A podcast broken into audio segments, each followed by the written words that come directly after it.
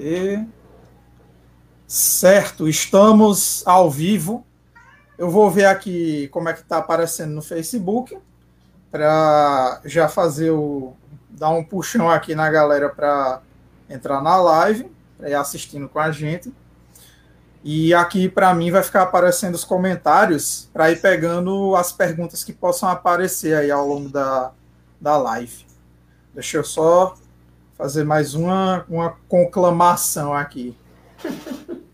Porque o pessoal ainda não entrou. Deixa eu ver aqui na página do podcast e fazer mais um compartilhamento aqui.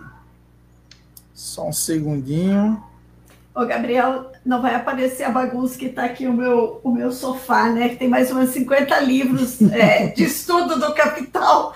Eu estou dando um curso, é, animando um curso, na verdade, para as mulheres da resistência feminista. E aí está tudo aqui em cima da preparação.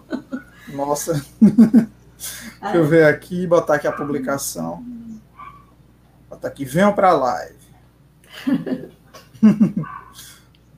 acho que já o pessoal está cansado de dessa PEC, né? Essa oh. PEC brutal. Com certeza. Eu vou só abrir aqui o nosso roteiro. O Glauber já está com ele aí também, né? Todo. Certo, eu vou, vou deixar ele aberto aqui para a gente pegar nossas perguntinhas preliminares. E aí eu, a gente pode fazer nossa apresentação para quem está vendo a nossa cara pela primeira vez. Vou só abrir aqui o roteiro. Tomando susto. Certo. Opa, Bianca entrou, professora Bianca saiu o episódio com ela hoje. E recomendo aí para o pessoal, depois que sair da live, vão ouvir o episódio com a professora Bianca, que está sensacional. Bianca de, da Federal Fluminense? Isso. Ah, salve Bianca. ela é ótima. É, maravilhosa. Assim, eu também acho. Certo, gente. Enquanto está abrindo aqui o roteiro, fala para vocês, essa é a nossa segunda live do AutoCast. A gente deveria estar tá fazendo com mais frequência, mas tem sido um pouco difícil de é, juntar os horários de todo mundo ao mesmo tempo, né? Mas, é, mas tudo bem, acontece. Esse tema que a gente vai debater hoje foi, inclusive, para fazer um incentivo aí para a galera seguir o nosso podcast. E, se possível, é, ser um dos nossos apoiadores, esse tema foi sugestão de um apoiador. Né? A gente tem essa política de aceitar sugestões de tema dos nossos seguidores, dos nossos ouvintes. E como é um tema muito candente que está preocupando bastante a gente né, questão da reforma administrativa, é, esse nosso ouvinte sugeriu chamar a professora Sara para vir aqui falar com a gente sobre esse assunto, que é uma reforma extremamente nefasta que vai vir aí para precarizar ainda mais as nossas relações de trabalho, mas não apenas isso, como transferir recursos públicos para a iniciativa privada e precarizar as carreiras públicas né, no país. Voltou, voltou. Do que que nós estamos falando da reforma administrativa? É, Glauber disse que quer ser o primeiro a fazer perguntas hoje na nossa live. Então, Glauber, você pode ficar à vontade, viu? E eu não fui roteirista, eu não fui roteirista desse, mas eu gostei tanto da pergunta que falei, não vou pegar a primeira para mim. Sim, sim. O roteiro, agradecendo o nosso ouvinte, o Luiz Vinícius Patriota, que ajudou com o roteiro, fez um roteirinho bem massa aí pra gente. E, e é isso. Pode começar, Glauber. E que, apesar do sobrenome, é um internacionalista convicto. Qualquer com marxista, certeza. né, patriota? Então, é, Bom, Sara, é, boa noite. Primeiro, professora.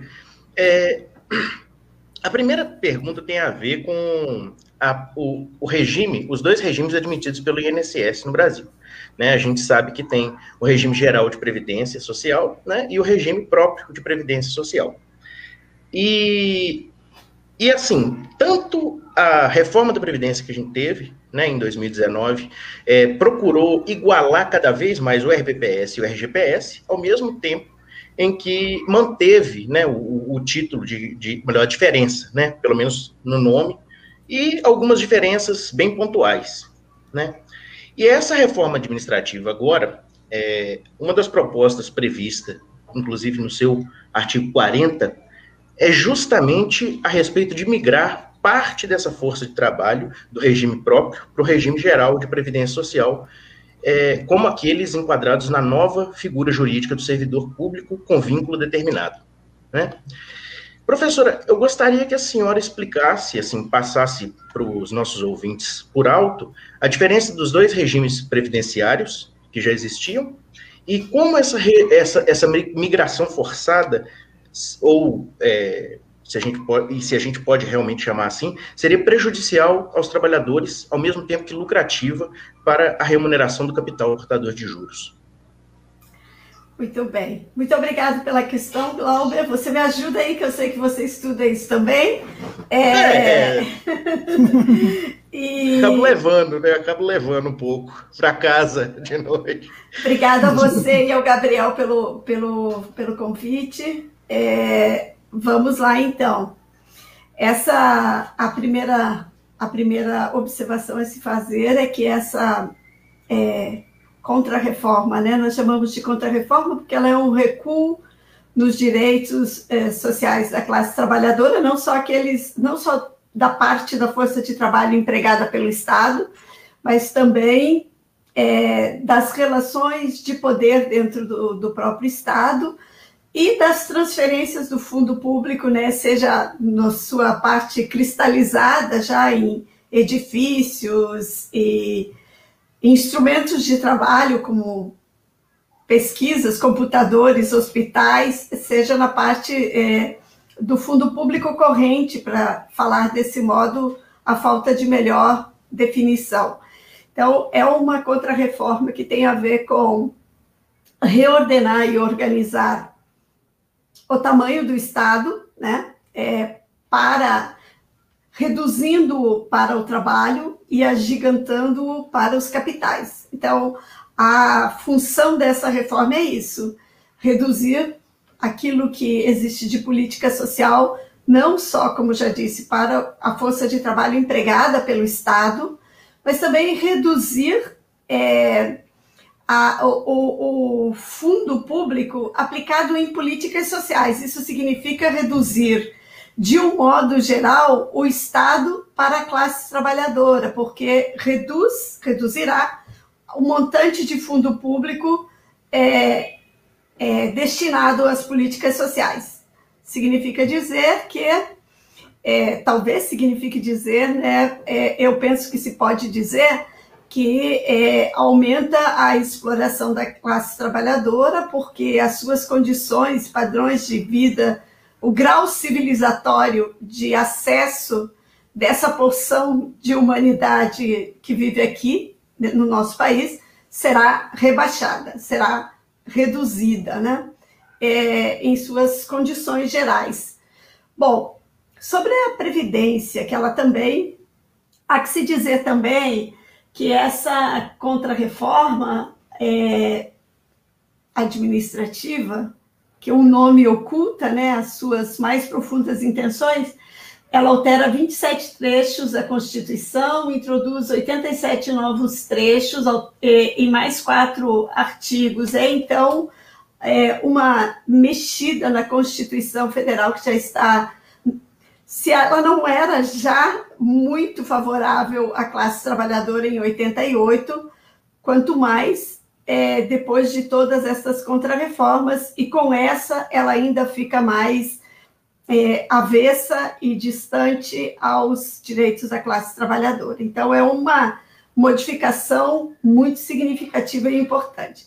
Com relação à, à Previdência, e é, a partir de 1988, é, eu já é, sou é, uma mulher idosa, quase idosa, quase terceira idade, tenho 56 anos, então na, em 1988, já tinha concluído a graduação, já trabalhava e também já militava há, um, há algum tempo. E a proposta da Previdência da classe trabalhadora, e que foi derrotada por, pelo Centrão, que não é, é combinado, mas não é o mesmo de hoje, é que a classe trabalhadora brasileira tivesse, era a nossa proposta, que tivesse uma única, uma única previdência pública, uma única política social de previdência. Nós fomos derrotados, inclusive, porque tanto no plano da federação, quanto no plano dos estados e do Distrito Federal, como nos municípios, é, os poderosos e aqueles que se candidatariam a estes lugares e que tinham pretensões com esses lugares julgaram que não seria é, conveniente que é, uma só dessas forças, por exemplo, a federação, é, congregasse toda a riqueza é, sob a forma de fundo público que uma previdência é capaz, que um regime de previdência, que uma política social de previdência é capaz de conter. Então, basicamente por uma questão político-econômica, né, é, a proposta da classe trabalhadora foi derrotada. E foi dividido, então, e, e passa a ter vigência na Constituição de 1988, dois regimes, ambos públicos, de previdência social e duas políticas sociais para o trabalho. Então, o regime geral de previdência social, que à época começa com um teto de 10 salários mínimos, né? É, e aí depois passa a ser 10 salários de referência, que é já um rebaixamento do, do salário mínimo, que não é não, o salário de referência não é igual ao salário mínimo usado no regime geral da Previdência Social. E este regime geral da Previdência Social, ele destinou-se é, aos trabalhadores contratados pelos capitais, pelo capital agrário, pelo capital comercial, pelo capital bancário, pelo capital industrial, autônomos, que é uma excrescência, né? Trabalhador autônomo, né? É, é, porque põe esses trabalhadores em condições muito difíceis de trabalho, né?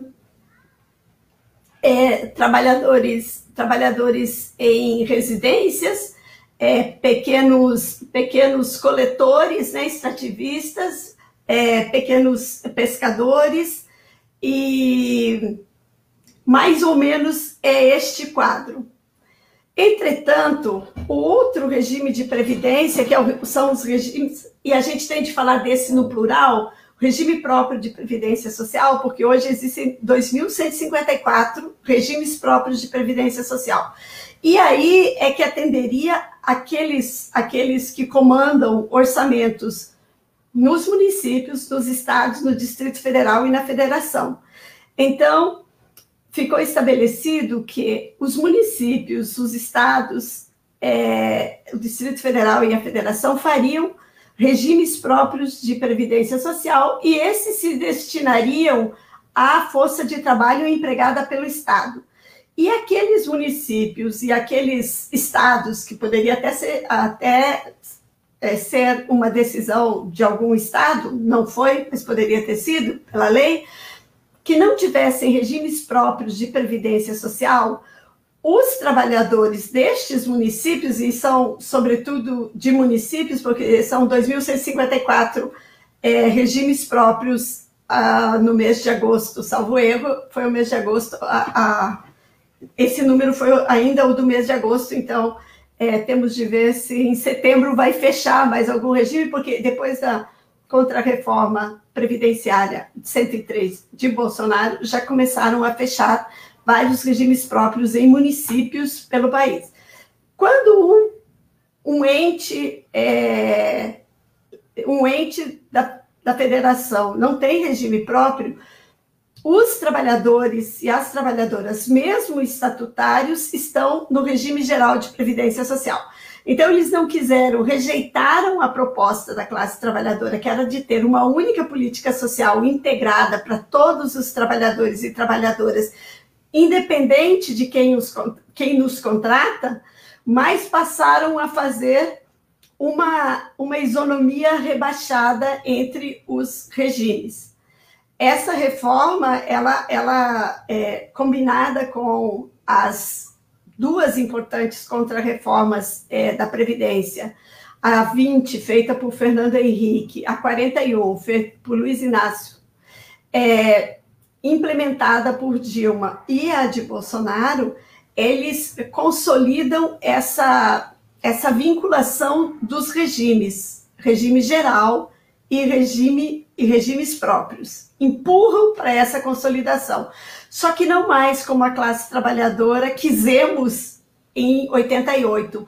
Mas se lá a gente brigava por uma isonomia pelas melhores condições, né, ser isonômico a partir do, do, do posto mais alto, do, do direito mais alto da classe trabalhadora, a isonomia proposta pelos capitais e pelo seu Estado é de uma isonomia pelo seu momento mais rebaixado, pelo direito mais rebaixado.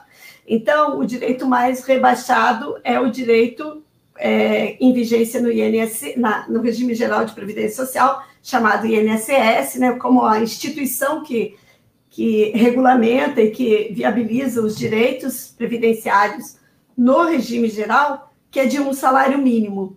Então, o momento mais rebaixado desse regime é de um salário mínimo é, e que é mais ou menos o que a burguesia e o seu Estado nesse país acham que deve ser aquilo garantido por uma política social e não para todos, porque gostariam e já tiveram várias propostas nesse sentido de rebaixar, por exemplo, o benefício de prestação continuada, que é um benefício de um salário mínimo, né, os idosos rebaixá-lo a menos de um salário mínimo, o salário dos jovens ser de 550, como foi aprovado é, agora há pouco, uma Bolsa Família é, se ainda mais rebaixado do que um salário mínimo. Então, essas, essas relações todas, elas serão amarradas de um modo mais profundo por essa PEC, porque essa PEC, ela, na medida em que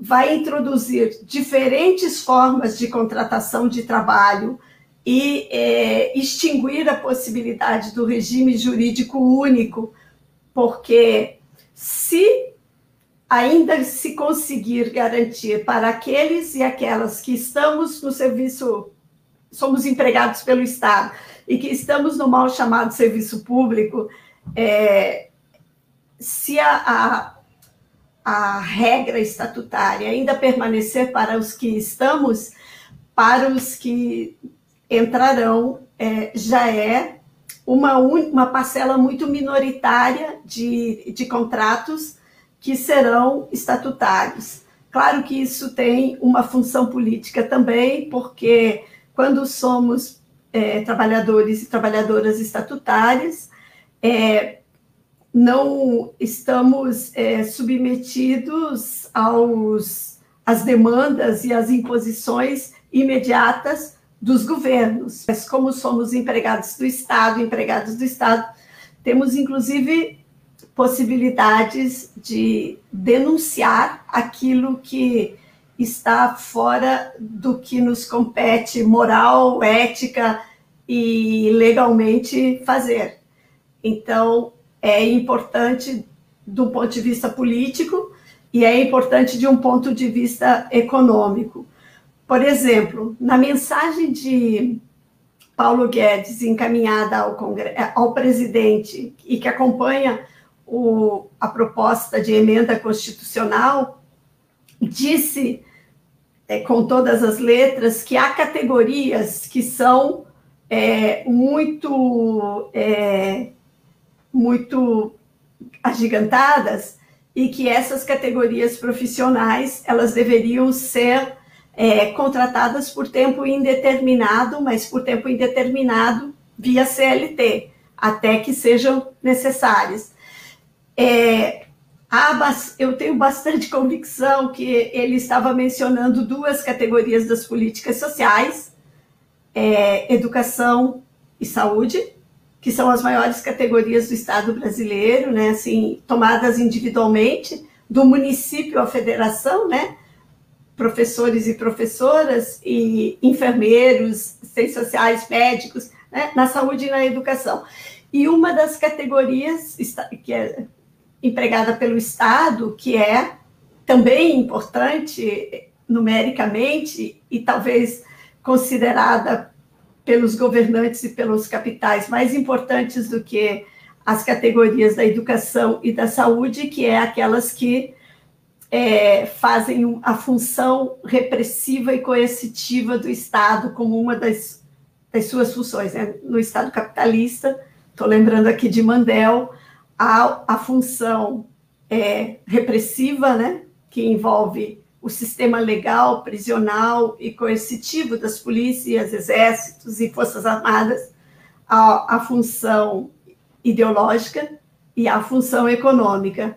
Então, é, trabalhando o que o professor Zé Paulo desenvolveu com mais é, minúcias, nós poderíamos falar que é, diminui, diminui as funções, a função, diminui de tamanho a função extraeconômica, que é aquela relacionada à existência das políticas sociais, pela instabilidade das suas, do, da, do contrato de trabalho, e vou dizer também, não poderia deixar diferente, num, de ser diferente num governo com tantos traços protofascistas, patriarcal, inclusive, essas são categorias é, majoritariamente femininas, tanto na saúde quanto é, na educação. É um ataque, portanto, mais seletivo às mulheres. Não sei se respondi, Glauber. Se não, me cobra aí. Glauber? Não, não, professor. Foi, foi, foi bem totalizante a sua resposta. Foi, foi ótima. Respondeu tudo. Sim, sim. É, então, uma das principais mudanças que vai acontecer com essa reforma administrativa, se ela passar, é acabar de vez com o chamado regime jurídico único dos servidores públicos, criando cinco tipos diferentes de vínculo com a administração pública, cada um tendo regras próprias de ingresso, titulação, salário e progressão funcional. Então, sabendo disso, em que sentido é que a criação dessas novas carreiras vão contribuir para a precarização do trabalho dos servidores públicos, professora? É, é, é a, a insegurança do trabalho que está se é, estendendo da forma mais completa, eu diria, para a, para a força de trabalho empregada em todos os momentos do Estado, de novo, do município à federação. É, eu queria lembrar, não podia, não posso esquecer de dizer isso, então vou dizer logo antes que é, eu mude de tema e esqueça de dizer.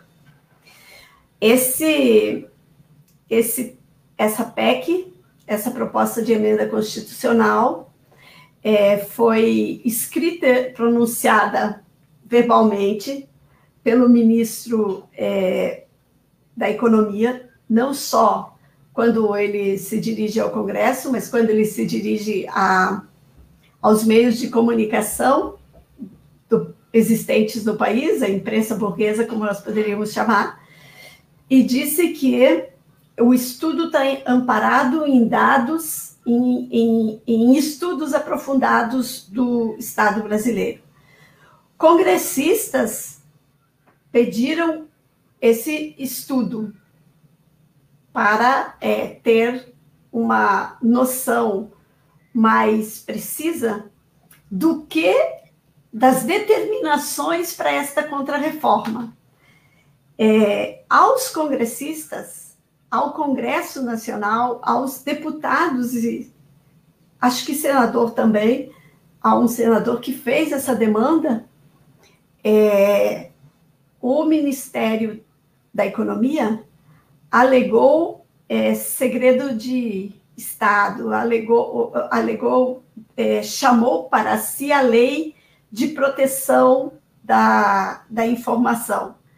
Então, é, e que só poderia expor depois que a lei fosse aprovada, que tal?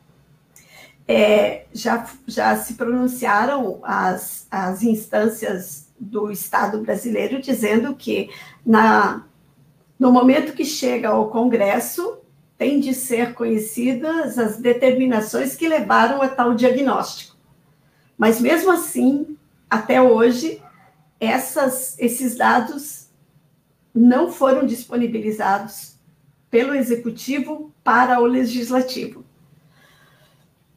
Esses dados é, é, dizem os seus formuladores subsidiaram a compreensão que deu origem a essa proposta de emenda constitucional, essa contrarreforma administrativa. No campo do, dos vínculos, é, vínculos de trabalho, de contrato com o Estado, é, até vou pegar aqui para não falar é, ou não esquecer de algum. Então, um é o vínculo de experiência. A pessoa faz um concurso e aí ela faz, além do concurso, ela será avaliada por, pelo vínculo de experiência por um prazo é, de tempo. Se ela for é, aprovada no concurso e depois legitimada por sua chefia, ela pode é, ter um contrato por tempo indeterminado do serviço público. Você veja que o que entra em questão aqui é uma um oceano de incertezas, né? É a pessoa é, não não se trata de um estágio probatório, se trata de uma condição muito pior do que o estágio probatório que é uma forma de analisar e que é, se é, damos conta de trabalhar naquela, naquela função para a qual passamos no concurso. E hoje esse estágio probatório tem um período de três anos de avaliação. Né? Então, tendo feito o concurso e depois sendo avaliado nesse estágio probatório, que tem regras definidas, que tem regras muito estabelecidas, que há uma regra geral para todos, no campo das universidades, por exemplo, no, no âmbito das universidades, há uma regra geral, e há formulações é, particulares é, é, no interior das universidades para é, responder às vocações das áreas da universidade. Por exemplo, não é, é, não, se, não se pode avaliar do mesmo modo é, uma escola de música e uma escola de engenharia. Há que se avaliar ambas, mas os parâmetros da escola de música e a escola de engenharia têm de ser parâmetros particulares, enquadrados por uma mesma, por uma mesma é, regra geral. Então, isso deixa de existir tal qual existe hoje. Né? E esse vínculo de experiência combinado com uma avaliação permanente, ele é, ele é algo bastante preocupante. Tem um vínculo por prazo determinado, que seria o segundo tipo, né? que diz o, a mensagem do ministro, é para a admissão de pessoal para necessidades específicas e com prazo certo. Necessidades temporárias, de corrente de calamidade, emergência, por exemplo, contratar em larga quantidade é, médicos, enfermeiros, assistentes sociais, fisioterapeutas, fonoaudiólogos, nutricionistas para dar conta de trabalhar numa emergência como a Covid.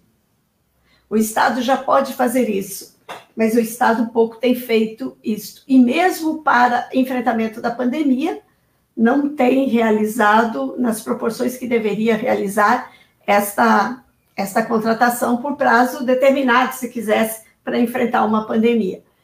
O terceiro é cargo, com, é cargo com vínculo por prazo indeterminado por desempenho de atividades contínuas que não sejam típicas do Estado. Aqui seria especialmente, provavelmente, a educação e a saúde. Né? Atividades técnicas é, que envolvem maior contingente de pessoas. Então, as duas políticas sociais do Estado brasileiro, que têm uma contratação importante no, como políticas sociais, são, são a política de saúde, é, o SUS e a, a política de educação, né? Desde a educação, a creche, a educação infantil até a educação superior. A quarta seria o cargo típico de Estado, que em algum momento eles chamam de cargo típico de governo. É, e aí depois mudaram a, a, a denominação. Então, aqui seriam aqueles que teriam uma parcela pequena, né, que teria é, prerrogativas e deveres diferenciados é, para uma determinada, uma determinada, um determinado trabalho como servidor. É, diz a, diz a, a mensagem do, do é, ministro é, servidores que tenham como atribuição o desempenho de atividades que são próprias do Estado, sensíveis, estratégicas e que representam, em grande parte, o poder extroverso do Estado. Então, aqui seriam, talvez, as carreiras, algumas carreiras do é, Ministério Público, é, TCU, talvez a arrecadação e talvez é, também o poder, as, as políticas de segurança e repressão, né? É, no seu plano mais, mais alto, porque para policiais, por exemplo, já se pensa bastante em é, outras formas de contratação também. E também o quinto, a quinta forma de contratação seria para os cargos de liderança e, e assessoramento. Diz a mensagem, corresponderá não apenas aos, aos atuais cargos em comissão e funções de confiança, mas também a outras posições que justifiquem a criação de um posto de trabalho específico com atribuições estratégicas, gerenciais ou técnicas.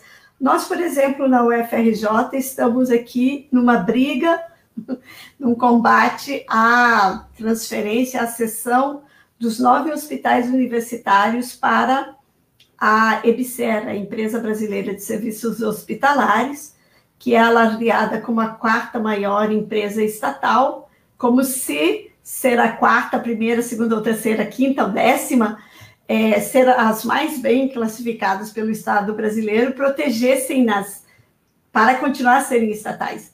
E é o contrário, quanto mais bem classificada, mais interesse tem em se privatizá-la. Então, nós, nós vemos pelas, pelo, pelo nível salarial, pela, pelos jetons por participação do Conselho Administrativo, Administrativo em reuniões, que se trata daquilo que também os sincero, nós não podemos dizer que ele não é, o sincero ministro Paulo Guedes já disse que para algumas funções do Estado há que se extrapolar o teto é, do limite de valores que se paga a um servidor público, porque se nós quisermos alguém do, do mercado, com alta qualificação, como se no próprio Estado não houvesse profissionais com alta qualificação, é, teria que é, se recorrer a um aumento é, de salário e que o teto é um constrangimento para trazer esse pessoal para exercer funções no Estado. Eu tenho a impressão que ele modestamente, é, entre aspas, esse modestamente, estava se referindo a si mesmo, né? É, dizendo que os salários de um presidente, vocês vão de lembrar dessa fala, não? Dessa intervenção. É, foi próxima daquela.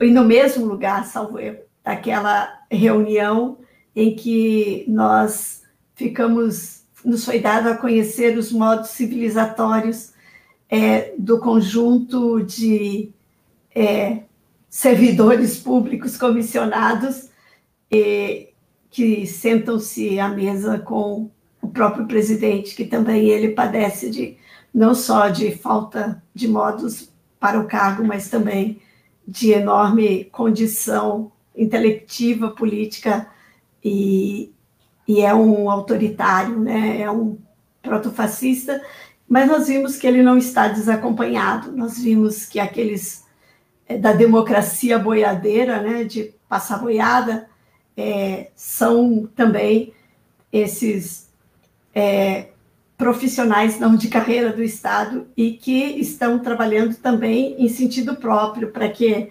é, os seus salários não tenham os limites que tem para todos os demais é, trabalhadores e trabalhadoras empregados pelo Estado.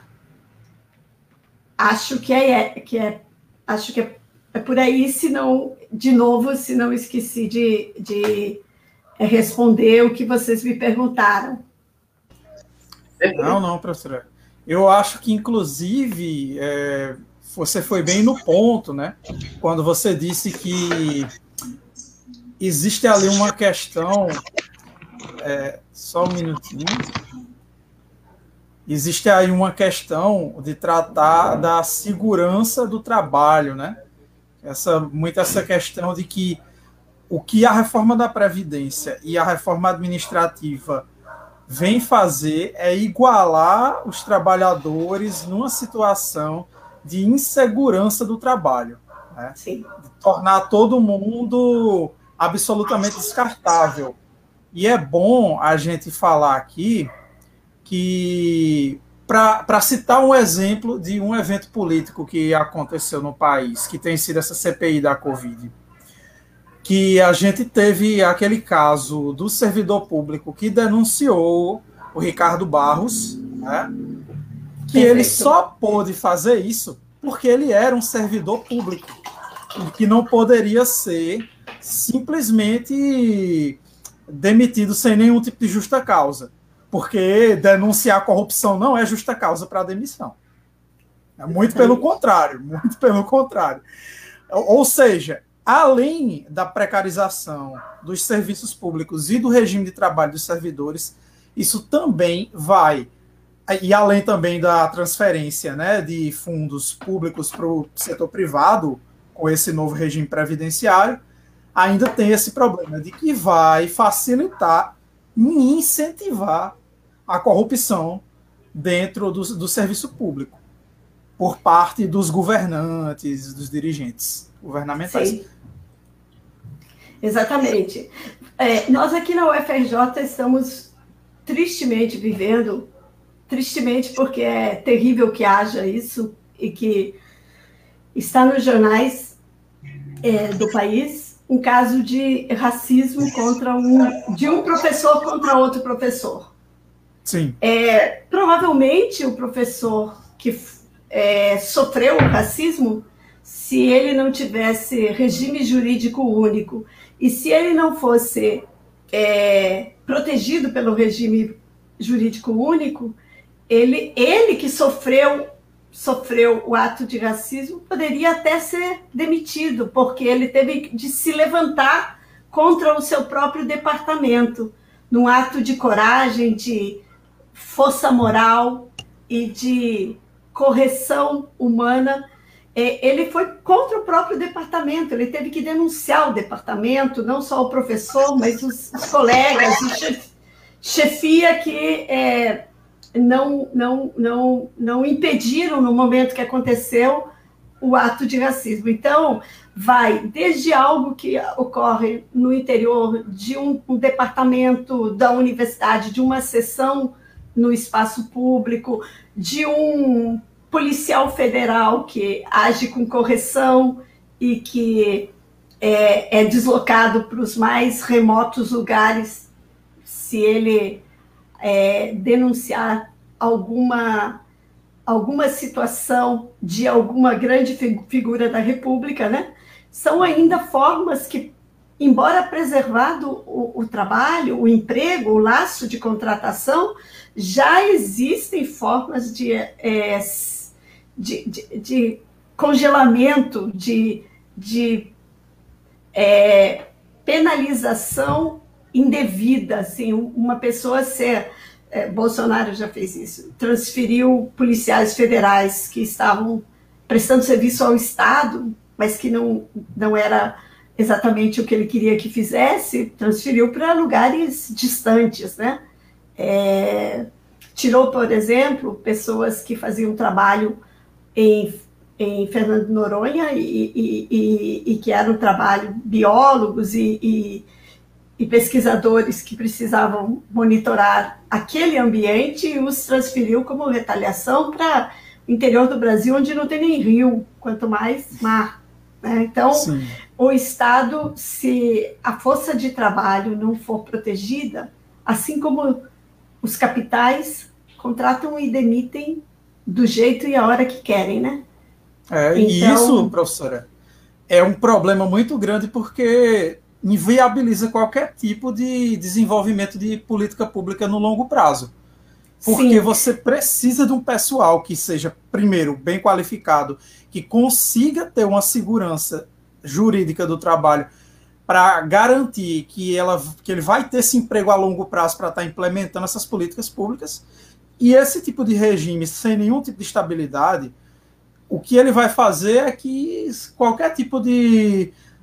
Hum, como é que eu posso dizer? Qualquer tipo de discordância política que um governante tenha com o diagnóstico que um servidor público faz de como uma política pública tem que ser feita, ele pode simplesmente trocar é, esses servidores ali, e isso aí, no longo prazo, inviabiliza qualquer tipo de política pública, né? Sim. É, por exemplo, na universidade, quando vivemos tempo, tempos é, antidemocráticos, ou que é, esse discurso é, de, de, de, perseguição a quem pensa diferente, né? seja é, porque se refere, por exemplo, é, à tradição marxista, quando nossa, nossa, nossa bandeira jamais será vermelha, né? como é o ditado aí das ruas de uma parte é, que adere a esse protofascismo, é, passam a, a perseguição a, a, intelectuais, o negacionismo, a, perseguição à pesquisa, né? É, é, é, muito grave isso. Mas isso não quer dizer que nós desejemos e, e, e lutemos para que só os trabalhadores e as trabalhadoras contratadas pelo Estado tenham essa segurança no trabalho, né? Foi a ditadura que acabou com a, a segurança e a, e a preservação dos contratos de trabalho é, estáveis para os trabalhadores e as trabalhadoras empregadas pelo capital. Com 10 anos, né, a pessoa se tornava estável naquele trabalho. Uhum. E isso, durante a ditadura, em situações de, de autoritarismo, de autocracia, né, é, é, são realizadas essas medidas. E é nesse sentido que acabou-se com a estabilidade, que era também no contrato de trabalho realizado pelos capitais, né? Era lei.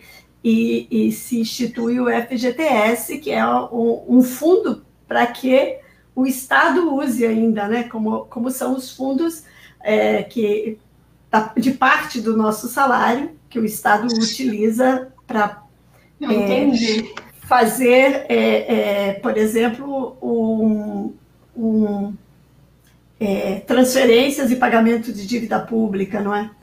Mas eu queria falar também sobre essa é, dificuldade de, da, da quebra do contrato estável no Estado, é, também no campo da organização da classe trabalhadora. É, sim, sim. Sem a estabilidade, os trabalhadores sim. e as trabalhadoras empregados pelo Estado estão muito mais sujeitos ao ataque à sua organização como classe trabalhadora. Que pois é justamente é. a pergunta que o Glauber vai fazer. É isso aí da, isso aí da estabilidade decenal ter sido trocado por. Só um comentário antes, Gabriel.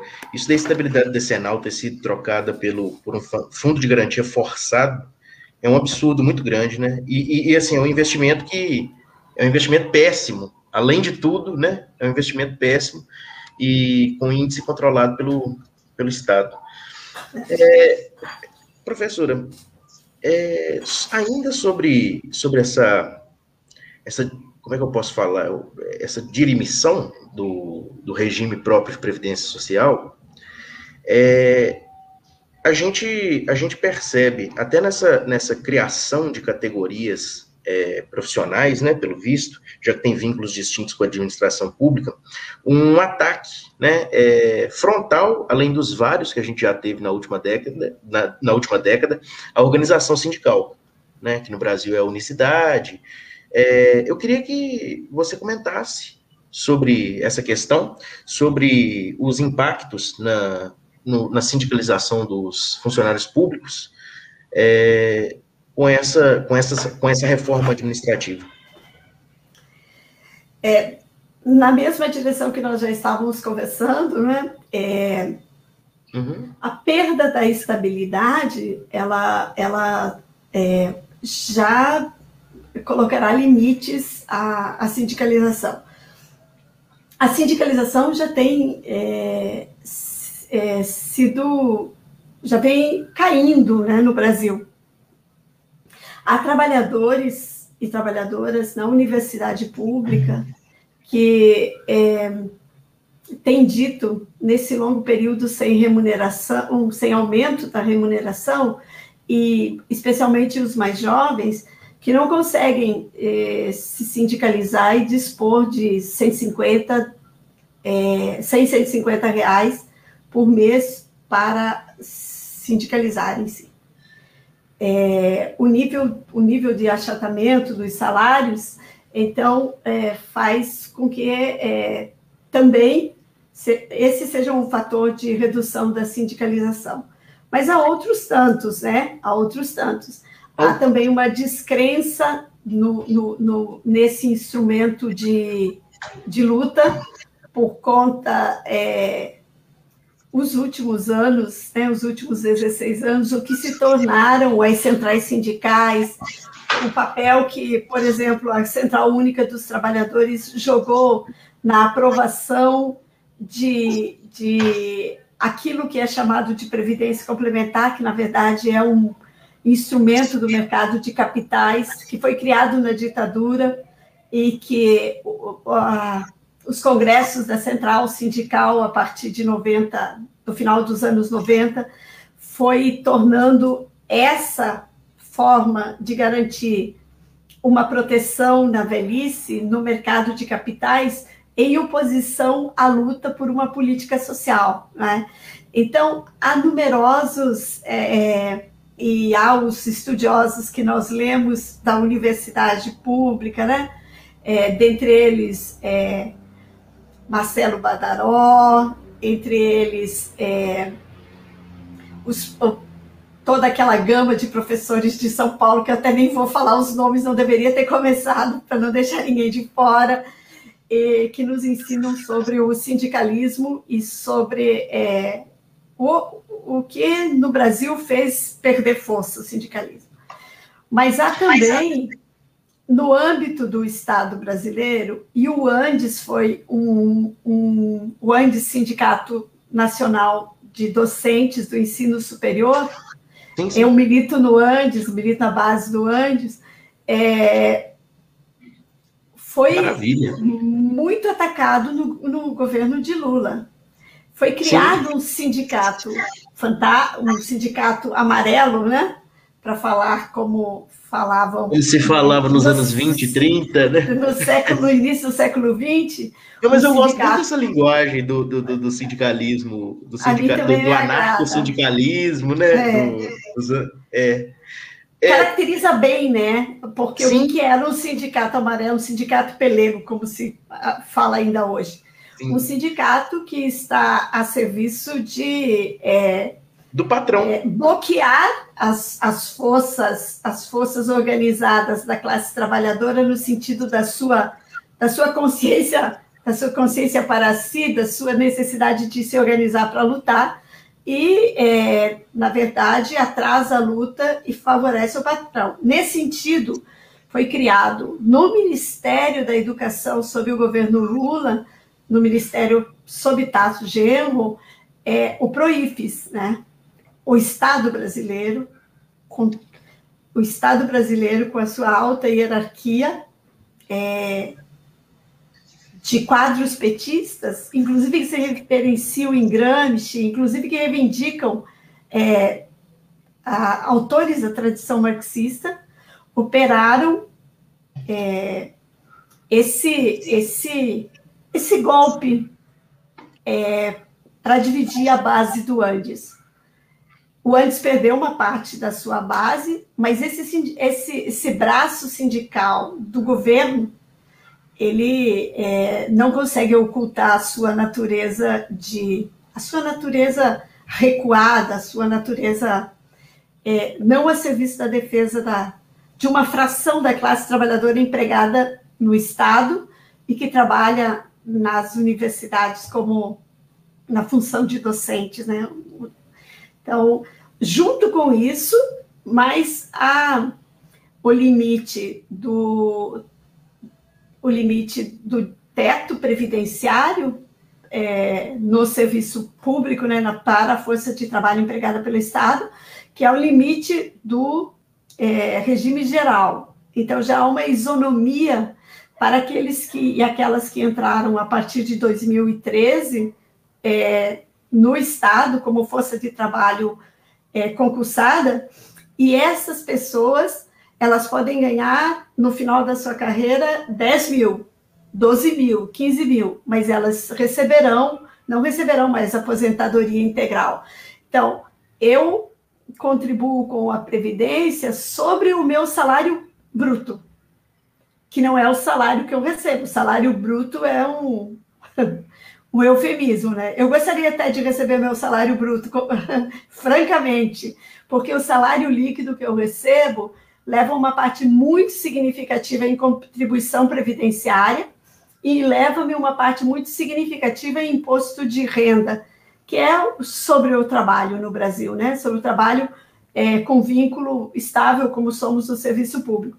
Então, essa a, a esse limite, esse limite da política social para a classe trabalhadora, tanto aquela que está no regime geral quanto a que está no regime próprio, esses limites são limites necessários do ponto de vista dos capitais e do seu Estado para empurrar a classe trabalhadora para esse, esse eufemismo chamado previdência privada que não tem nada de previdência privada, desdobra-se em é, capital, é, transforma-se em capital portador de juros, em capital fictício, e só não é previdência, porque, a, ademais, é como é um instrumento do mercado de capitais criado na ditadura em 76, 77, dito explicitamente que era para alimentar a, a construção do sistema bancário financeiro durante a ditadura, num patamar correspondente à idade dos monopólios, né?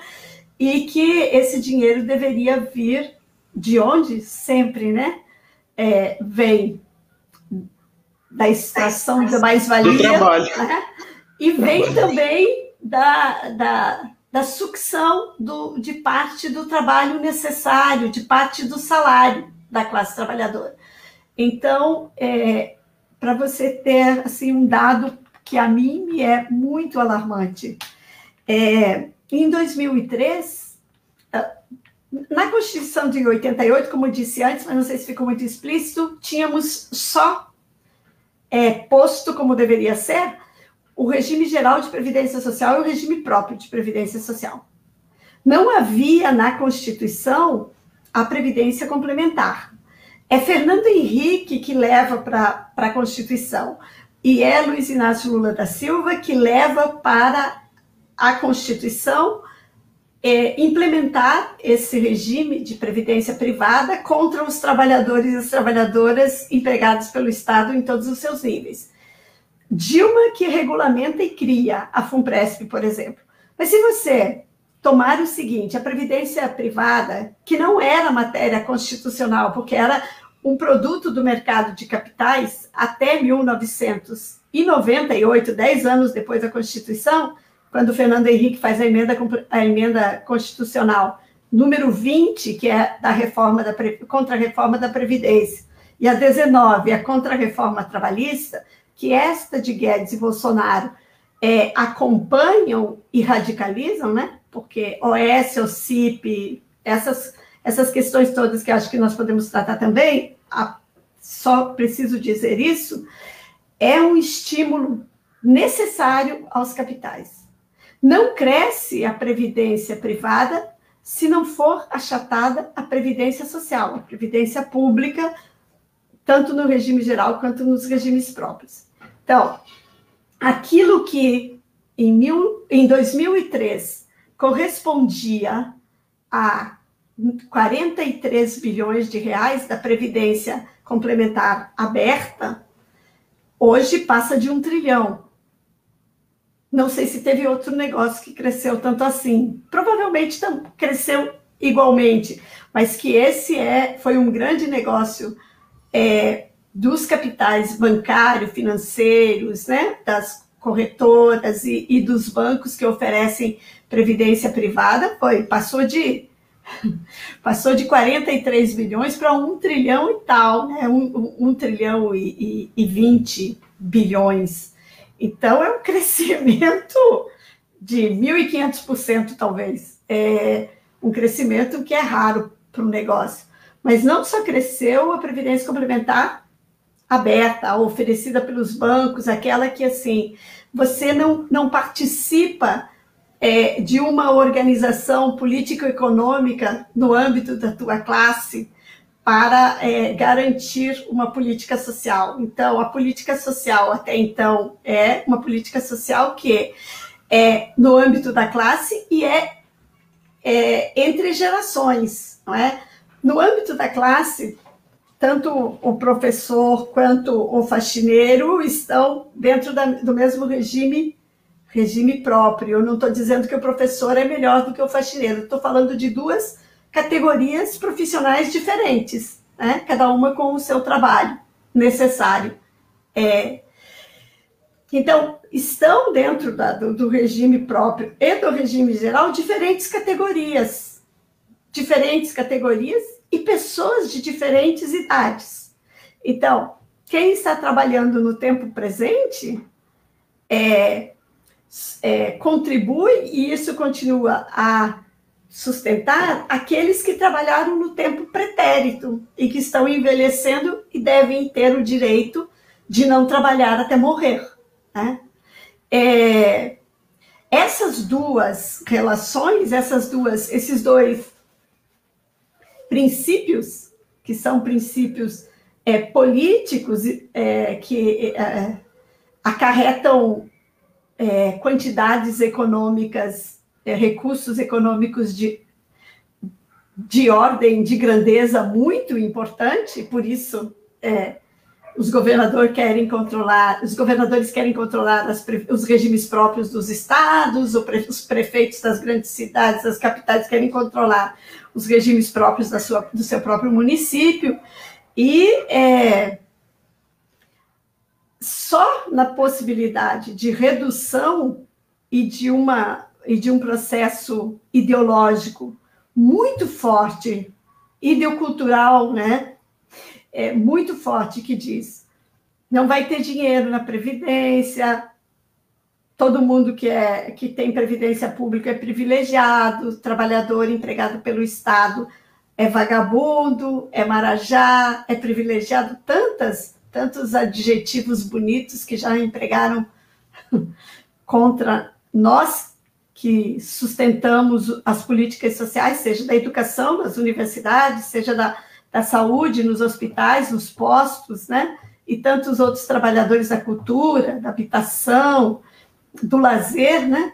É, nós, trabalhadores e trabalhadoras, que fazemos as políticas sociais se realizarem para que elas garantam direitos, né? Direitos limitados no nosso país, sempre muito limitados, mas que garantam esses direitos que são possíveis é, pela nossa luta ainda de é, a sua existência, né? é, eles têm uma dimensão é, econômica muito importante. Também quem recorria à previdência complementar até o ano passado eram famílias que tinham como renda é, até cinco salários mínimos como renda familiar, então faziam planos de previdência e continuam a fazer planos de previdência de até cento, entre 50 e 180 reais. Significa, assim, as pessoas estão entregando dinheiro lá que não sabem se terão depois como resgatá-lo, e significa que estão esse, esse dinheiro está sendo investido em risco, e, ou em compra de títulos públicos e aumentando a dívida pública, ou investindo, sendo investido por meio dos fundos em, em ações de empresas que não necessariamente são empresas que têm é, condições de continuar a existir. Então, esse recurso é, posto na previdência privada, nesse instrumento do mercado de capitais, eu sempre chamo de previdência privada, entre aspas, é, é também uma fragmentação e um aprofundamento da, da, da, alienação do trabalho. Por quê?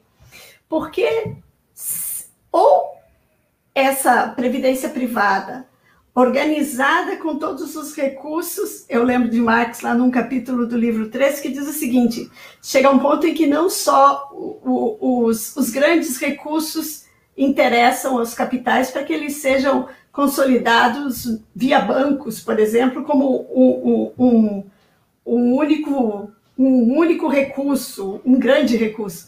Também as pequenas somas da classe trabalhadora interessam aos capitais, porque essas pequenas somas sendo aglomeradas, elas podem ser importantes somas.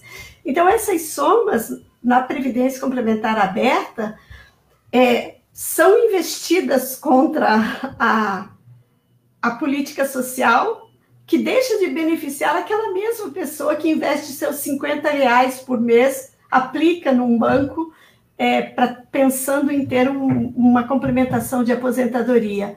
Então, esse dinheiro, como, como um fundo aglomerado de dinheiro, compra títulos públicos, e para que os títulos públicos sejam remunerados, há que se fazer ajuste fiscal, reduzir o orçamento da Previdência, o orçamento fiscal, o orçamento da habitação, o orçamento da saúde, para cada vez mais disponibilizá-los para remunerar esses capitais. Por óbvio, esse, essa remuneração, que é vantajosa para os organizadores desses recursos, não o é, do mesmo modo, muito longe disso, para aquela pessoa que poupou 50, 100, 180, 200 reais numa carteira previdenciária do banco.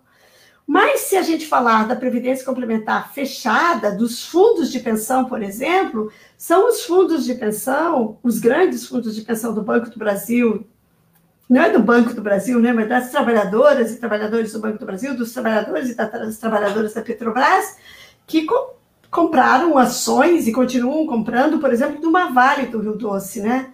É, e que o que, que você tem aí?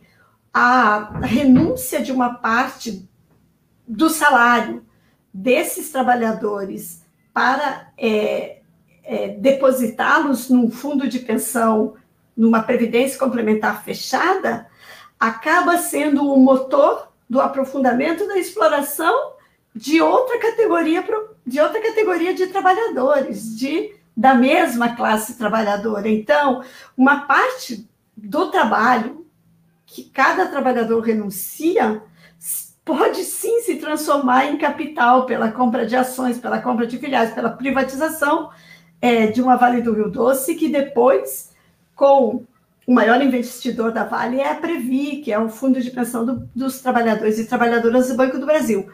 Eu, na década, de, no começo da década de 2000, orientei um TCC, os trabalhadores e as trabalhadoras que nós entrevistamos do Banco do, do Brasil não tinham a menor noção de que aquilo que eles estavam renunciando para que tivessem uma aposentadoria menor, melhor. Um, fazia parte da exploração de outros trabalhadores e trabalhadoras, se constituía como capital e estabelecia as metas de lucratividade de grandes empresas pelo Brasil afora.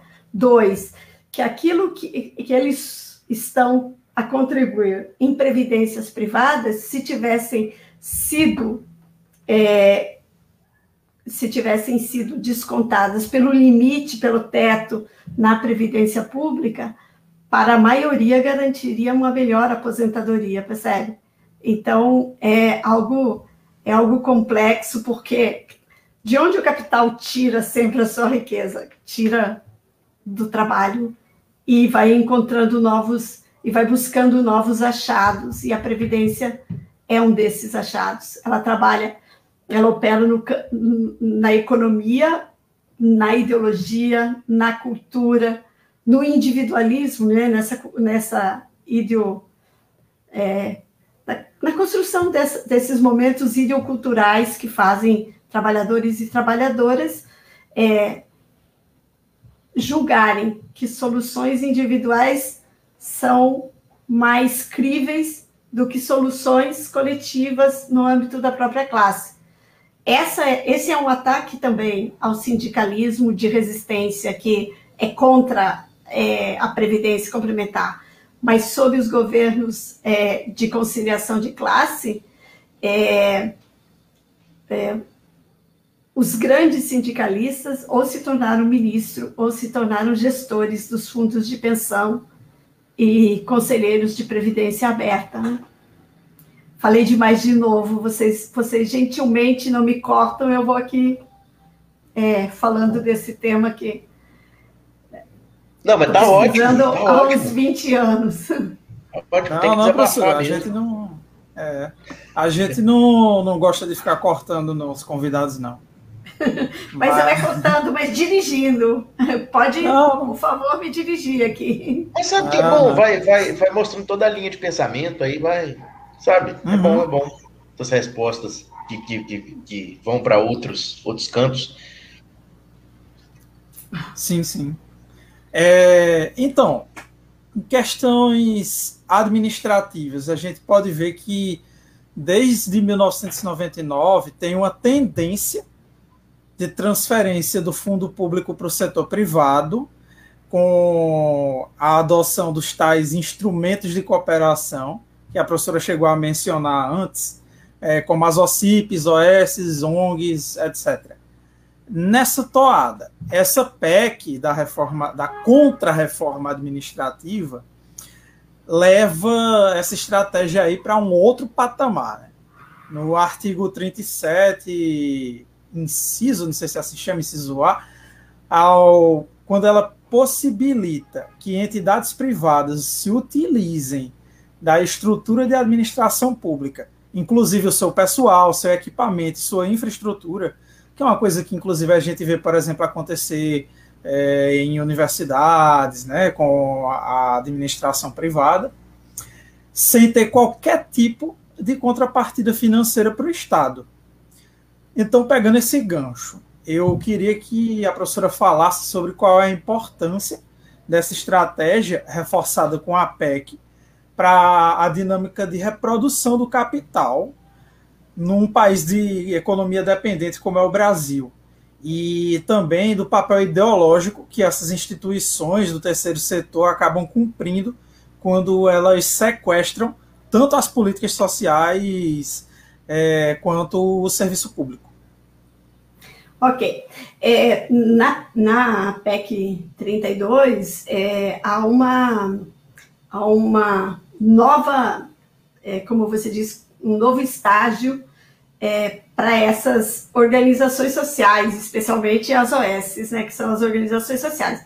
Elas vêm, ela, aí é uma das fortes conexões do, da reforma administrativa, do, da contra-reforma do Estado, lá o MARI, né, que é, está sintetizado na emenda constitucional 19 é, do governo de Fernando Henrique Cardoso, em, a, a, a, emenda constitucional 19 de 1998. Hoje nós já temos bastante possibilidades de avaliar como as OS e as OCIPs, as fundações de apoio, se apoiaram é, no fundo público para crescer, né? E e para essas, é, essa, para essas as transferências, as transferências é, que, por exemplo, a emenda constitucional 95 é, determina um, é, um, um, teto de gastos, estas não estão submetidas, né? É, os gastos fiscais para essas transferências estão fora da, da do regulamento de que não, não se pode gastar. Então, o teto de gastos é para as políticas sociais, sobretudo.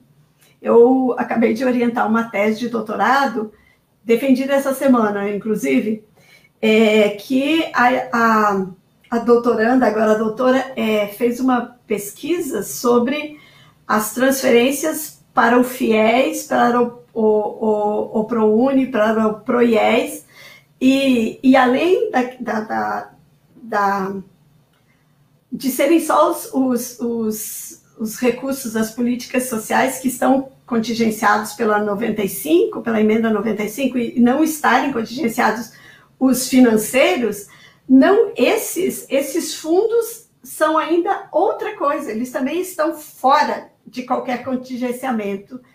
E, e por que isso? Assim, é, a, a transferência de fundo público para os capitais, bom, o Estado sempre foi determinante para os capitais equacionarem, sempre entre aspas, porque é momentâneo, as suas crises. Mas eu tenho me atrevido a dizer que nunca na história do capitalismo é, o fundo público, o fundo estatal, aquele que vem também do trabalho, seja por meio dos, dos impostos que cobrados ao capital, seja sobretudo pelos impostos dos trabalhadores e trabalhadoras, da classe trabalhadora, seja pelos impostos é, pela compra de gêneros de, de bens de consumo, gêneros de sobrevivência, etc., etc., é, o fundo público é, é, é obra é, na sua essência da classe trabalhadora, né? como é toda a riqueza acumulada pelos capitais. A riqueza acumulada no Estado, que não é pequena, é também é, obra da classe trabalhadora em cada país.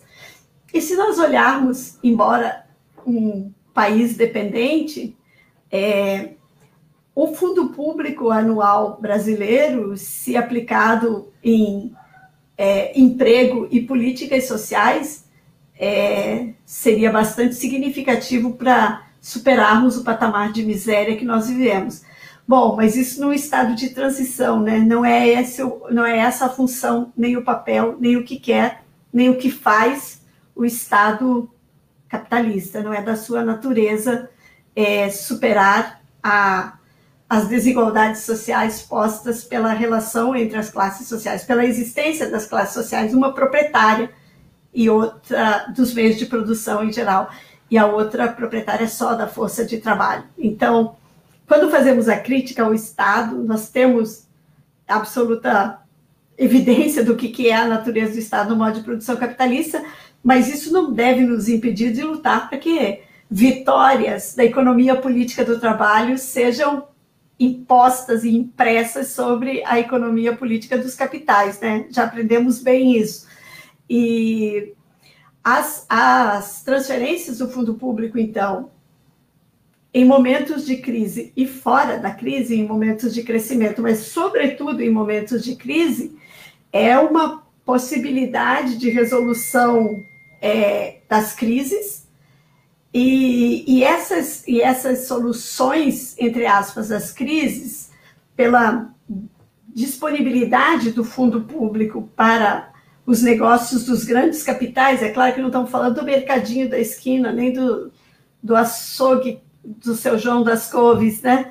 Nós estamos falando de socorro aos grandes capitais, de transferência aos grandes capitais. E essas transferências, como estudou a, a Fernanda na sua tese de doutorado, por exemplo, é, chega a momentos em que as transferências é, somadas desses fundos privados para os capitais aplicados para os capitais, por isso é redundante chamá-los de privados, para os capitais aplicados na educação, transferência de fundo público para esses capitais, para essas empresas capitalistas, ultrapassa em muito, somados esses fundos, dois ou três, o que se destinou à educação em geral em todo o país. São, portanto, essas transferências e essas formas de transferir, que já são muito mais largas do que a OS, o CIP, as fundações estatais de direito privado, as fundações de apoio, a EBSER, a, a, são muito além, né? São vários fundos, inclusive assim, fundos previdenciários, fundos de educação, é, eles abrem uma potencialidade de, de, de, ao serem reduzidos no Estado, abrem uma potencialidade de ganhos a partir do Estado. Por exemplo, o FIES. O FIES, na, na sua última na sua última expressão, né, um fundo de financiamento ao ensino privado, é, o Estado transfere títulos públicos. O, o, o, o capitalista da, a, com recursos aplicados na educação recebe esses títulos públicos. Com esses títulos públicos, ele paga o Estado aquilo que ele deve em INSS, FGTS, é, em, em, em impostos de renda. E se sobrar, depois dele ter transferido o que o Estado lhe deu para pagar as suas contas decorrente dos seus negócios muito lucrativos, o Estado ainda recompra esses títulos que ele mesmo transferiu para os capitais. Então, as formas de fazer isso, de transferir esse fundo público para os capitais, estão cada vez mais é, sofisticadas. E, e, e é importante que façamos esses estudos, porque elas são possibilidades de inversão muito lucrativa, garantida que esses capitais fazem a partir do fundo público. Então, o fundo público tem sustentado é, a manutenção da lucratividade é, nos momentos de crise aos privilegiados capitais que comandam os estados pelo planeta. Não é um fenômeno só é, brasileiro, não é? Mas no Brasil se reveste é, de uma indecência moral e ética, não só é, é, é, a partir da luta de classe, né, mas é, de ser possível é, filhos de grandes capitalistas, como aconteceu no Rio Grande do Sul na semana que passou, dizendo, não vou reproduzir o discurso dele, mas dizendo que o SUS tem que ser extinguido e que ele teve Covid, mas ele se curou e ele não está nem aí para essa vacina. Ou seja, é, essa fração da burguesia, é, que nem o, o verniz civilizatório tem, é, esbraveja com uma Bolsa Família ou um auxílio emergencial de 600 reais. Mas ela própria pode receber bilhões ao ano sem que isso lhe cause nenhum pudor. Então, esses mecanismos são mecanismos de transferência do fundo público aos capitais, como abertura de novos espaços de investimento durante a Covid, os hospitais públicos, tanto universitários como federais e, e, estaduais, estão sendo assediados pelos governos e pelos capitais como espaço de ampliação de, de patrimônio.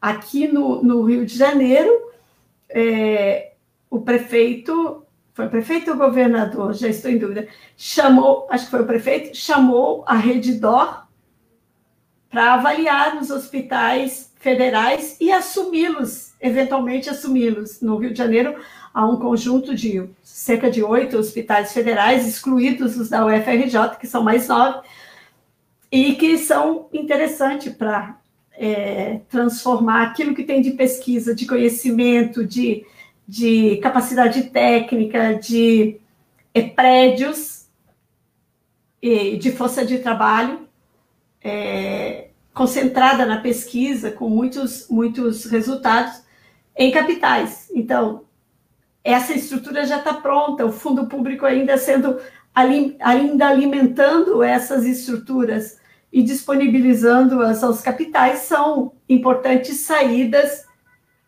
como diria o lema, é, são importantes momentos e para ele então, como na famosa frase que ele já disse, foram nas crises que eu tive maiores oportunidades de crescer. As políticas sociais transformadas em negócios dos capitais deixam de ser políticas sociais. Elas não podem ser chamadas de políticas sociais se é uma OS que está gerenciando e recebendo pela prestação dessa, desse serviço, dessa mercadoria, é, num hospital como na Baixada Fluminense, aqui no Rio de Janeiro, que as crianças pass... teve 15 casos de era um hospital com uma ala infantil importante, 15 casos de crianças que morreram por doenças pulmonares rapidamente. E aí os sócios da OS que controlavam o hospital também tinham aras. A diversificação de negócios é um preceito dos capitais, especialmente na idade dos monopólios, né? Diferenciar. Eles têm um, um lema, né? É, não colocar os ovos todos na mesma cesta. Então, esses que tinham a OS, que era a que estava conduzindo o hospital, e aí voltamos no, de novo à história do, da funcionária pública, que era uma médica e que é, denunciou por uma gravação de um telefonema, os, os, os, os, os remédios utilizados, que seriam utilizados pelas crianças, broncodilatadores, foram levados, comprados com fundo público, para o Aras desses sócios, que tinham um hospital pela via da OS, mas também tinham um Aras no Rio de Janeiro. E os remédios que não foram utilizados nas crianças, é a barbárie mesmo, né? Não é para depois, é já. É, foram utilizados nos cavalos para melhorar-lhes a performance nas corridas. Então, é, salva os capitais e os capitais continuam sendo os capitais, né? É, os negócios antes da vida. Essa médica que faz a denúncia, ela está sendo pressionada a, pelas mortes, porque se tornou um escândalo. E ela diz: vocês levaram os remédios aqui. Eu não vou assumir essa responsabilidade e aí faz desencadeia a denúncia. Mas é como se fosse assim, é, aquela conversa que nós sabemos que é completamente ilusória aos bons capitais, principalmente o capital industrial, e aos capitais especulativos, que esses têm de ser regrados. Não, né? Nós sabemos que os capitais agem do mesmo modo e que, muito embora, como nos recomenda lá no prefácio, eu acho, do, do, livro 1, Max, é, não pintemos de, de, de rosa né, é, a figura dos capitalistas, mas aqui se trata de classe e não de ações individuais.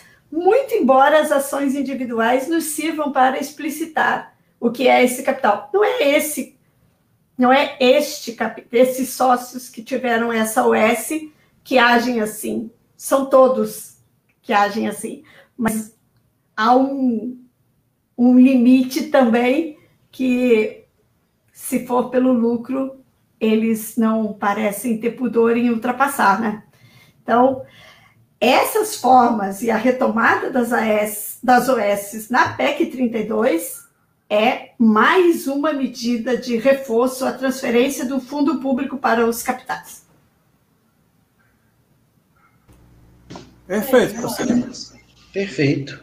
É, professora, sobre a situação, né, da, da forma como tem sido na, na, nas duas casas, é, eu queria que você passasse um panorama rápido para o público sobre o trâmite da PEC 32. Então, o, o, o deputado Maia já entregou, deixa eu ver aqui que dia foi, se eu, se eu tenho aqui a anotação. É, acho que a perdi. Peraí. Ele entregou o relatório, o Arthur Maia entregou o relatório para o Lira, que disse que pretende levar a votação do relatório da PEC ao plenário da virada da primeira quinzena para a segunda quinzena do mês de setembro. É, a aprovação e as modificações que fizeram é, não tem nenhum motivo de alegria para nenhum de nós. É, há uma parte dessa PEC que pouquíssima gente comenta, pouquíssimos estudiosos comentam. Eu tenho um é, temor enorme. Eu não consegui ver hoje se isso foi alterado. Trata-se da, da mudança, da alteração é, do artigo, salvo erro 84, que disciplina os poderes do soberano no executivo. E a proposta da PEC para esse artigo é, 84, da alteração desse artigo, e é por isso que é preciso ver o relatório como é que ele ficou, é, dava poderes é, ao presidente, que era isso que ele dizia, né? Há muito, há muito nessa reunião também, naquela famosa reunião, dizia que a, a, havia muitos constrangimentos, que ele não podia governar, porque ninguém deixava ele governar, que ele quer fazer as coisas e não pode, né? E ainda bem, né? Porque as coisas que ele faria e, e as que faz já são para lá de suficiente para matar quase 600 mil pessoas, né? No oficial, ainda a subnotificação, é, por falta de atendimento médico, por falta de condições de preservação da vida, com o uso do fundo público emergencial, que não foi gasto nem 50% do que foi destinado e que salvaria muitas vidas, pela redução da, do, do benefício emergencial, tantas coisas mais. Mas esse, esse artigo é, dava ao, como ele está posto na proposta de emenda constitucional, é, dava poderes, e aí não sei se o Glauber deu uma olhada nisso, dava poderes é, a ponto de ter me parecido que poderia é, constituir uma, uma ditadura constitucional, algo esdrúxulo, mas assim, chegar ao, ao, ao plano de poder irrestrito que ele queria, por exemplo, de criar ou é, extinguir ministérios sem precisar passar por regramento legal nenhum, sem discussão no Congresso, é, criar e extinguir autarquias, é, vender sem precisar é, nenhuma, nenhum debate, que já é miúdo, né? é, estatais, alterar o caráter das estatais. Então, me parece que, que esse, esse, essa parte que é, é da PEC, que é pouco mencionada, a mim me fazia um horror imenso. Eu fico lhes devendo, é, porque essa semana mesmo foi muito puxado com essa história de trabalho remoto, aumentou brutalmente Sim, se a gente trabalhava oito, nove, dez horas por dia, agora tam, estamos trabalhando, aí já mudamos de século, estamos trabalhando com jornadas de século XIX, né? É, 16 horas por dia, 14 horas, 15 horas por dia. Então, eu não consegui ver nesta parte do relatório se teve alguma alteração substantiva. Eu só pude dar uma olhada hoje e mesmo assim nós tivemos um debate de disputa eleitoral é, da sessão sindical aqui da UFRJ hoje, e eu acompanhei, porque estou é, na organização, é, na coordenação é, de uma das campanhas, na campanha da Chapa 2. É, então, não consegui ver, mas é muito, muito sério, e eu espero que, pelo menos por um pudor um pudor é, de se pensar que podem ter uma parte significativa dos seus poderes é, surrupiados por uma ditadura constitucionalizada, é, o Congresso não aprove essa ampliação para lá de desmedida dos poderes do presidente, dos poderes do mandatário no executivo.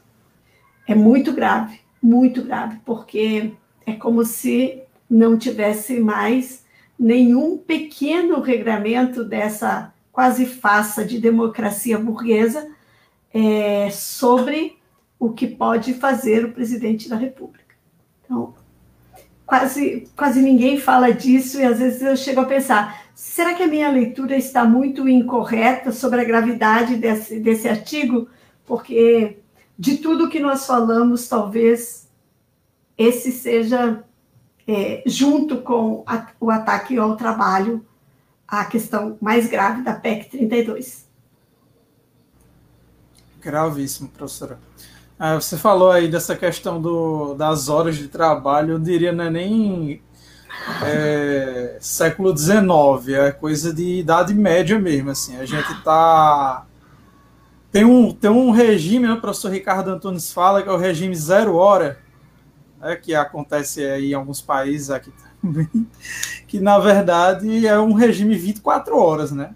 A gente tá ligado o dia todo. O pessoal acha que, ah, vou trabalhar em casa, vou trabalhar menos. Nada disso. Além de estarmos oferecendo a energia, a energia uhum. elétrica, Exato. o nosso espaço de trabalho, o computador, é, eu contratei plano de, de é, porque o FRJ não tinha suficiente para todos os, os, professores darem aula, para os, uhum. sei lá, 5 mil professores, 4 mil professores.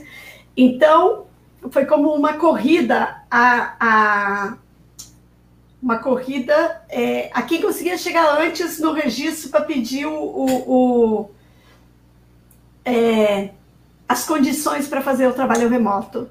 Eu Sim tem uma assinatura que sai do meu salário do Zoom, porque as, as, as, as gratuitas das grandes empresas, os estudantes não conseguiam parar na plataforma. E eu percebi que depois de pagar uma, eles conseguiam ter mais estabilidade no acesso à aula. Então, além das horas, além do desgaste, além da casa, além de tudo, é o WhatsApp, é as, são as plataformas, é o e-mail, é, é conjunto de, de, de, de instrumentos é, a nos cobrar dia e noite. Assim. Se a partir da metade do século XIX a jornada de trabalho era mais ou menos de 14 horas, é, eu, é por isso que eu mencionei o, o, o, o século XIX. Né? Na primeira parte era de 16, uhum. 18 horas por dia, e eu acho que nós estamos com jornada muito assemelhada. Mas é verdade, não tem mais o limite entre o trabalho e a casa. A casa se tornou o local de trabalho, ou o trabalho se tornou a nossa casa, não sei. Hum. Dramaticamente, assim, né?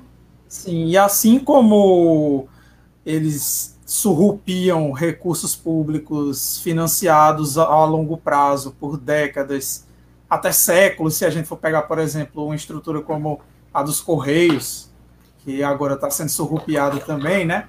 É uma coisa que eu falo sempre as pessoas, essa coisa da privatização é uma tentativa de, do, da burguesia de economizar recursos com o desenvolvimento de coisas que requerem um investimento a longo prazo que não é lucrativo, a, enfim, a curto prazo, como é, por exemplo, ter uma estrutura como a dos Correios, que é a pesquisa científica é, de desenvolvimento de vacinas, enfim, que são coisas de longo prazo, que não são lucrativas. Então, o que é que eles fazem? Deixa o Estado fazer, desenvolver aquilo ali, e depois chega lá e surrupia, né? É. Mas... O professor Zé Paulo Neto chamou isso de função econômica direta, naquele brilhantíssimo é, livro de O Capitalismo Monopolista e Serviço Social. A primeira parte, ele, ele analisa isso e fala assim, o Estado, na idade dos monopólios, sob o máximo desenvolvimento do imperialismo, é, tem funções econômicas diretas, uma delas é essa. Por exemplo, no Brasil, entre 30, 40 e 50, construiu as grandes estatais. Né? Os capitais não queriam arriscar-se e investir é, recursos para construir uma Vale do Rio Doce, uma Petrobras. É. Depois que o Estado faz, está constituída uma Usiminas, né, as grandes estatais que já foram privatizadas, aeroportos e vias, vias rodoviárias. Então, o Estado faz, e quando a estrutura está pronta, aí se torna um importante lugar de inversão dos capitais, né? É fundo hum. público do mesmo jeito. Não importa se ele é pretérito ou se é presente, né? É Sim, esforço da classe trabalhadora. Você tem razão, é. eu concordo com isso, assim. E lembrei é de né? Zé Paulo. Sim, essa, essas elaborações de Zé Paulo são uma síntese perfeita né, desse, desse fenômeno. Uma última questão que a gente elaborou, professora, é Oi. sobre em que medida é que a gente pode falar que a PEC 32, a contra-reforma administrativa, ela, ao invés de diferente dessa propaganda ideológica que o governo e que o pessoal de direita liberal aí vem fazendo, ao invés de atacar privilégios, parece até que a gente está em 1989 tudo de novo, né? Aquele é. papinho do Fernando Collor de é. ai, os marajás, é, toda essa baboseira, né? Como vem dizendo nessa propaganda deles, na verdade, essa reforma ela vem para criar um espaço de estímulo e proteção de cargos comissionados. Em que medida isso aí é verdade? É verdade. Eu li um. um lembra que eu li a, a, o, o, quinto, a quinta forma de contratação? A quinta forma de contratação presente na, na, na PEC 32 é vexatória, se nós quisermos usar uma palavra mais posicionada, assim. Porque é, são cargos comissionados, aqueles para contratar por salários do mercado os, os, os grandes é, experts em áreas, é, provavelmente ministros e finanças, né? Estão falando, se trata disso, assim, de altos cargos no governo. E, e são aqueles que o, o Paulo Guedes falou, que essas pessoas de notório saber é, não poderiam estar limitadas a tetos salariais do Estado brasileiro. E o teto salarial para essa, essas pessoas não é pequeno, né? O teto salarial é o salário do ministro supremo, não é? Então, é, não estamos falando de 10 salários mínimos, né? Estamos falando de remuneração é, é, bem significativa, né? É, dos salários dos, no executivo dos deputados. Então, os cargos comissionados, que é esse que abriga é, dirigentes, que cada governo traz os seus, para os fundos de pensão, para o Banco do Brasil, para a Caixa, para a Previ, para a Petrobras, para os ministérios, para a EBSER. Nós vimos que o salário do presidente da EBSER chega a quase 50 mil reais por mês.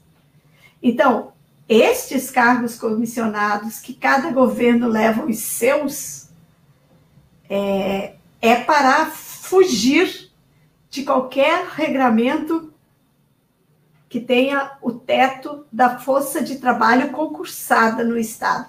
O teto servirá e continuará a servir para a força de trabalho empregada no Estado, mas não para esses compadres que cada governo leva é, e que deveriam ser carreiras do Estado também, né? Aí não, mas aí não ficariam tão é, à vontade para determinadas políticas que, se fosse carreira do Estado, quem estivesse no comando dessas, dessas instituições e desses lugares, é, não estou falando de todos, mas eu estou falando de uma boa parte dos trabalhadores do serviço e trabalhadoras do serviço público que não que, que não fariam é, seguramente é, o que não ser um profissional do Estado pode fazer. Com isso, eu estou querendo dizer, de modo evidente e límpido, que a PEC ela divide muito evidentemente, muito limpidamente, é, os esses que serão e que são trazidos pelos governos com um salário que talvez eles não tenham nem a condição de ganhar nos mercados, porque eu fico pensando em alguns ministros, né? Do presente governo, mas também de outros. É, esses ministros é, acabam sendo ministros, é, por exemplo, ministro da Saúde, ministro de Armas e, e Guerras, vai para um, um lugar que a PEC diz: os militares poderão trabalhar além das Forças Armadas em duas políticas, em duas áreas, se chamam, na saúde e na educação. E ganhar um segundo salário, por óbvio. Então, é, essa separação entre o que é trabalhador concursado é, que será cada vez mais diminuída se essa proposta for aprovada, e que já vem sendo diminuído com a proposta do Fernando Henrique, do Lula, do Temer, do Bolsonaro, pela Previdência ou pela, pela, pelo ajuste fiscal, pela emenda constitucional 95, é, é a padical nessa possibilidade de algum controle. Assim. Eu imagino que para aumentar os salários de repente, no parlamento, e as verbas do parlamento concordarão em disciplinar é, uma. Ou talvez nem precise passar pelo parlamento se a, a, o artigo 84 for aprovado como estava. É, o executivo poderá disciplinar os, os salários desses comissionados. Eu tenho a impressão que nós não estamos iludidos qual é a função política desses, desses comissionados. Não é uma função técnica, porque técnica já existe no Estado. É só convocar para o trabalho. Né? Ou na Petrobras não existe quadros administrativos, técnicos, de engenharia, de política social para os trabalhadores muito mais com muito mais acúmulo do que é, os presidentes de ocasião é, numa EBSER, a EBSER tem na presidência um general de armas e guerra. E na vice-presidência, a EBSER, que é a empresa que está gerenciando 40 hospitais universitários, são 50. Só tem o da, o da Unesp, da Unifesp, desculpe, Unesp é, é estadual, da Unifesp, da Federal de São Paulo, um hospital e os nove da UFRJ fora da EBSER. Mas quem está gerenciando a EBSER diz no seu estatuto que tem de ser pessoas com conhecimento da área do objeto social da empresa. Um é um general de, de armas e guerra, e outro, o, tal general Oswald, e o outro, o vice, é um coronel de armas e guerra o ministro da Saúde, o general também, nós vimos como que ele atuou. São esses os comissionados. Eu suspeito que isso vai se agravar ainda bastante mais, até que consigamos nos levantar com força e com vontade e dizer basta, né? Porque, de fato, já basta. Mas ainda não conseguimos a força social para que a gente também grite basta. Dia 7 estaremos nas ruas, né? Eu vou. Sim, com certeza, professora. Glauber, quer fazer algum comentário? Não, não, Gabriel. Eu achei toda a entrevista bem, bem, como é que eu posso falar? Tocou muitos pontos. Acho que o, o, o, os mais importantes, né? Desse, desse mais, mais esse absurdo que a gente está vendo aí com a, com essa contra é, Por enquanto, uma tentativa. Opa! Caiu o computador aqui, gente, desculpa. uma tentativa de. Isso aí, é, isso aí é para mostrar precariedade aqui. Até no privado, até no privado. Ah. Tá vendo aí? É, mas não, eu, eu achei ótimo todas as colocações da professora. E é de suma importância também, né, a gente continuar trazendo esses, esses temas é, que são sensíveis né, para toda a população. Todas essas reformas, é, é, um, grande absurdo que a gente até falou aqui foi sobre o, a questão do, do, da organização de classe, os sindicatos estão fracos, né? Por causa do, seja por causa do, do peleguismo, por causa do, tipo de sindicalismo que a gente teve é, é por conta do politicismo da esquerda, né, por conta dessa miríade de questões, mas... E do contrato, eu acho que a gente, não sei se a gente relacionou, eu relacionei, mas agora que você está elencando da, hum? da, precariedade do contrato de trabalho, né? Sim, é, tem, tem um ponto muito interessante, professora, que foi falado, porque é, ao mesmo tempo que a, desde, não só assim, eu falo institucionalmente, né, com a reforma trabalhista, a gente começa a ter os ataques da, leg, da legislação contra o sindicato, né?